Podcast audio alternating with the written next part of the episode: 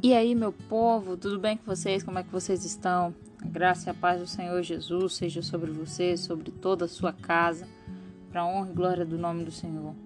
Capítulo 3 do nosso Reset. E muitas coisas Deus já tem falado ao nosso coração até aqui, né? De verdade, assim, eu espero que tudo que você ouviu até aqui tenha edificado a sua vida de forma extraordinária, de forma sobrenatural. Meu clamor é que cada vez que você escute um pouco do que Deus tem ministrado, você rompa em fé, rompa em todas as áreas da sua vida em Cristo Jesus. E isso é desafiador, né? A gente sabe. Na verdade, toda a nossa carreira de fé é assim. Mas a gente precisa persistir, se lançar, se entregar sem reservas.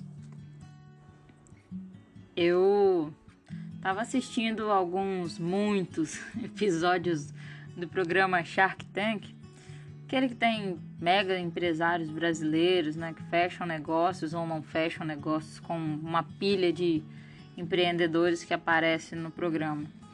E uma coisa que me chamou a atenção foi que 90% dos candidatos que não se dedicam integralmente ao negócio que eles estão apresentando ali na hora, né, não estão inteiramente no negócio, sai dali é, do mesmo jeito que entrou, sem nada, sem fechar com Shark nenhum. E por quê, né? Porque os Sharks eles não confiam em algo, em um negócio que não tem entrega, não tem dedicação total do fundador, do CEO, do presidente, quem for que seja o empreendedor que está apresentando aquele negócio, aquele empreendimento. E poxa, são várias cenas assim, inclusive para bons projetos, tá? Tem muito bons projetos que não conseguem fechar com os Sharks porque é, tem essa ausência de entrega. E aí eu fiquei pensando nisso, sabe? E hoje, lendo a palavra, é, Deus me chamou a atenção para algo. Tomando essas cenas aí do Shark Tank, por exemplo, né? É, nós só viveremos as coisas maiores em Deus e de Deus quando nós entregarmos tudo, quando a gente se lançar sem reserva no propósito do Senhor. Os Sharks têm dinheiro? Pô, parece até piada, né? Os caras são são donos do, da moeda aí no Brasil aí, né? Rasgam dinheiro, falando assim de, de forma grosseira. Os caras são multimilionários, mas não concretizam o negócio porque sabem que é furado. Não vai decolar sem entrega. Não adianta. E trazendo isso para o mundo espiritual, a coisa fica ainda mais séria. Enquanto você viver limitando sua entrega a Deus, você vai viver assim, travado nesse ciclo vicioso, nesse ciclo religioso, né? Porque muitas pessoas confundem a religião com a conversão e é totalmente diferente. E isso está matando a sua fé, pouco a pouco. Né? Vai te impedindo de viver o mover de Deus em você e para você. E na real mesmo, a, a gente precisa aprender isso né? Ah, tenho 15, 20 anos, 30 anos de evangelho, pô, não importa. A gente é, precisa aprender a se lançar por inteiro no Senhor, se lançar no Senhor assim, sem reserva nenhuma, nenhuma, nenhuma. É realmente colocar a mão no arado e não olhar para trás. Enquanto você fica aí se fatiando para Deus, né? Hoje entrega um pedacinho, amanhã entrega outro, no outro dia não entrega nada, no outro dia entrega essa partezinha aqui, pô, você não vai chegar a lugar nenhum. Você não vai chegar a lugar nenhum desse jeito. Ah, Isa, mas você não sabe das minhas dificuldades, né, das minhas provas. Poxa, realmente eu não sei, não sei mesmo. Eu sei das minhas, né? E não são poucas, mas mesmo que nós estivéssemos no olho do furacão, nos render ao Senhor sempre vai ser a melhor coisa a se fazer. Não tem outra escapatória. Êxodo, no capítulo 2, Joquebed está numa luta terrível né, para proteger Moisés em meio a um cenário de morte. O faraó já tinha dado ordem de matar todos os meninos de Israel. Né, o inimigo já estava amordaçando o povo. E aí para para pensar um pouquinho no desespero daquela mulher. Né? Não podia deixar o filho com ela porque ele morreria. E até ela mesma poderia morrer por descumprir é, um mandado, uma lei de Faraó. E aí por outro lado, a dor de ter que deixar o filho sozinho à deriva de um rio num cesto.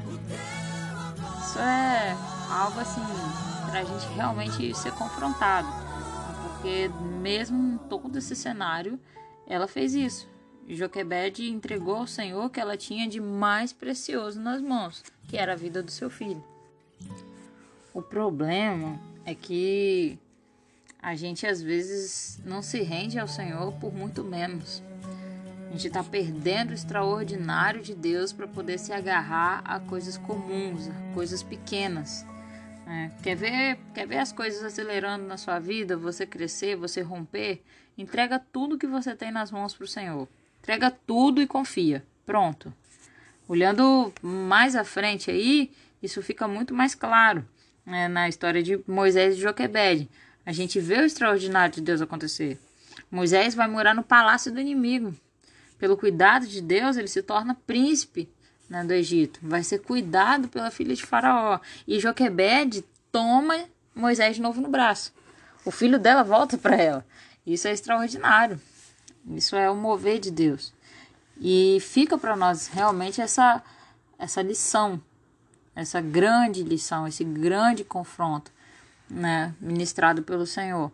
Que tudo que nós retemos para nós, tudo que a gente segura nas nossas mãos vai acabar, vai perecer, vai evaporar uma hora.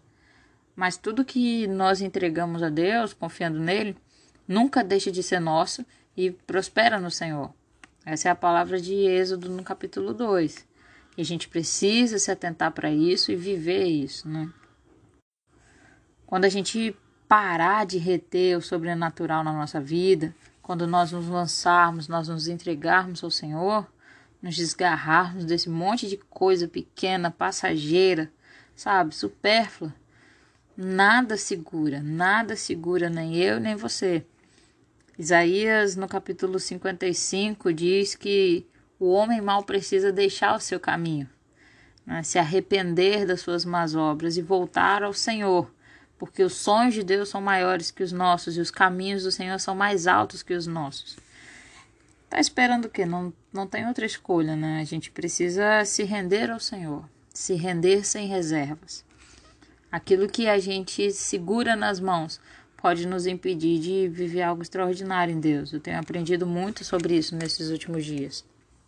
Quando nós entregamos tudo ao Senhor sem reservas, a gente alcança coisas maiores na presença dele.